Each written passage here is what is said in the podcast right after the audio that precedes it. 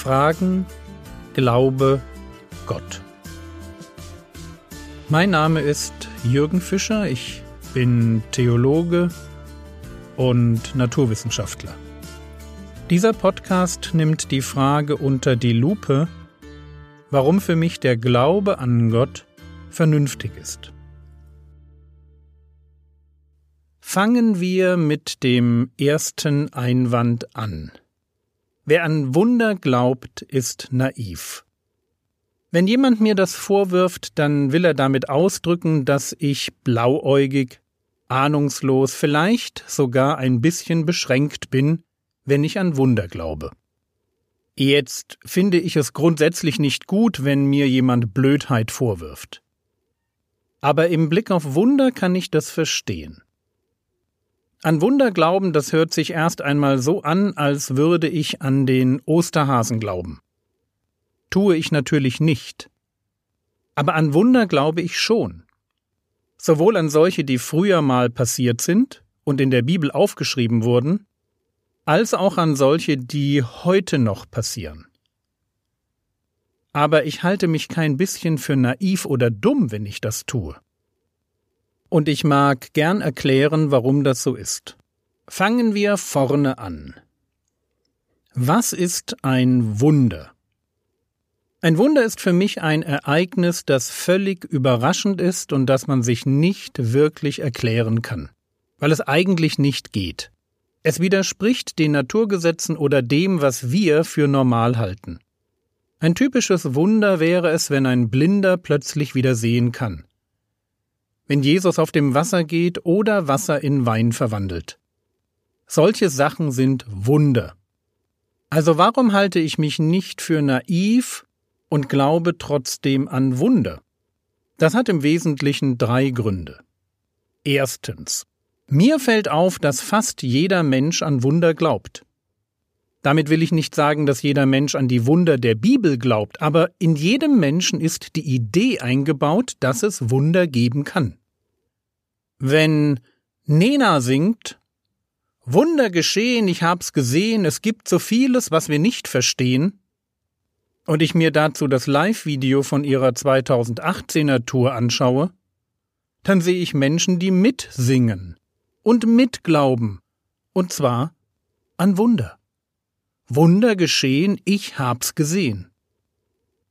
Oder wenn Vincent Weiss in einem Lied behauptet, ey, es wär schön blöd, nicht an Wunder zu glauben, dann bricht kein Shitstorm gegen ihn los. Und warum nicht? Weil er einen Nerv in uns trifft. Vielleicht können wir mit den Wundern der Bibel nichts anfangen. Aber genauso wenig können wir etwas mit einer Welt anfangen, in der es keine Wunder geben darf. Eigentlich glaube ich, dass jeder Mensch schon Wunder erlebt hat. Es gibt diese Momente, die so magisch sind, dass wir instinktiv wissen, die gehören zu einer anderen Welt. Die sind nicht mehr normal. Und weil ich den Eindruck habe, dass viele Menschen für sich an Wunder glauben, daran glauben, dass das Außergewöhnliche passieren kann, daran glauben, dass es Ausnahmen gibt, deshalb halte ich mich nicht für naiv. Das war mein erster Grund. Ein zweiter Grund. Wenn es Gott gibt, dann haben die Naturgesetze nicht das letzte Wort. Was meine ich damit? Der Vorwurf, du bist naiv, wenn du an Wunder glaubst, macht ja nur Sinn, wenn es Gott nicht gibt. Denn nur dann, wenn es Gott nicht gibt, wenn es nur das gibt, was man sieht und anfassen und messen kann, dann gelten immer und ausschließlich die Naturgesetze dann kann man nicht auf dem Wasser laufen oder einem Blinden das Augenlicht schenken. Man kann es nicht, weil es nicht geht. Das Universum ist in diesem Denken eine gigantische Maschine. Auf eine bestimmte Ursache folgt immer dieselbe vorher bestimmte Reaktion. Ursache Wirkung, Ursache Wirkung, keine Wunder. Aber dass es Gott nicht gibt, das glaube ich nicht. Ich glaube an einen Schöpfer, der nicht Teil der Schöpfung ist. an einen, der sich die Naturgesetze ausgedacht und das Universum ins Dasein gesprochen hat. Ich glaube an einen hinter dem Universum, der super kreativ ist, unglaublich mächtig und einen Willen hat, so dass er irgendwann sprach, es werde Licht und es wurde Licht. Ich glaube an einen Schöpfer. Und weil ich daran glaube, dass es mehr gibt als das Universum, als große Maschine, mehr gibt als Energie und Materie, deshalb ist es für mich überhaupt nicht naiv, wenn ich mir vorstelle, dass der Schöpfer Gott, der alles erschaffen hat, sich erlaubt auch hier und da in seine Schöpfung einzugreifen und im ganz Kleinen etwas zu schaffen oder mal ein Naturgesetz auszuhebeln. Ich stelle mir das wie Lego-Eisenbahnspielen mit den Enkeln vor. Das Universum ist die Eisenbahn. Aufgebaut fährt sie von allein. Immer vorwärts und immer im Kreis. Eben Naturgesetze. Eine Runde nach der anderen. Und dann kommt der Schöpfer. Blond, dreijährig, und entscheidet, dass sein Dinosaurier auf die Lok losgeht. Schluss mit vorwärts im Kreis fahren. Und was mein Enkel mit seiner Lego-Eisenbahn darf, das darf Gott mit seiner Schöpfung auch. Mal eben eingreifen, wenn er das für richtig hält. Das meine ich mit dem Punkt, wenn es Gott gibt, dann haben die Naturgesetze nicht das letzte Wort. Dann sind Wunder möglich.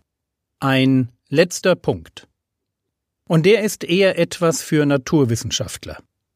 Wir denken nämlich heute immer noch sehr mechanisch. Mechanisch im Sinne von es kann Wunder nicht geben, weil sie den Naturgesetzen widersprechen. Hm. Ich will jetzt niemandem zu nahe treten, der in der Schule keinen Spaß an Physik hatte. Aber die Idee, das Universum sei eine große Maschine und Gott bestenfalls der, der sie am Anfang in Gang gesetzt hat. Sorry, das ist Denken aus der Zeit vor Einstein. Wir sind heute deutlich weiter. Es sind die Ergebnisse der Quantenmechanik, die dazu geführt haben, dass wir heute nicht mehr von Vorherbestimmtheit, also nicht mehr von Ursache-Wirkung, sondern von Wahrscheinlichkeit und Zufall reden.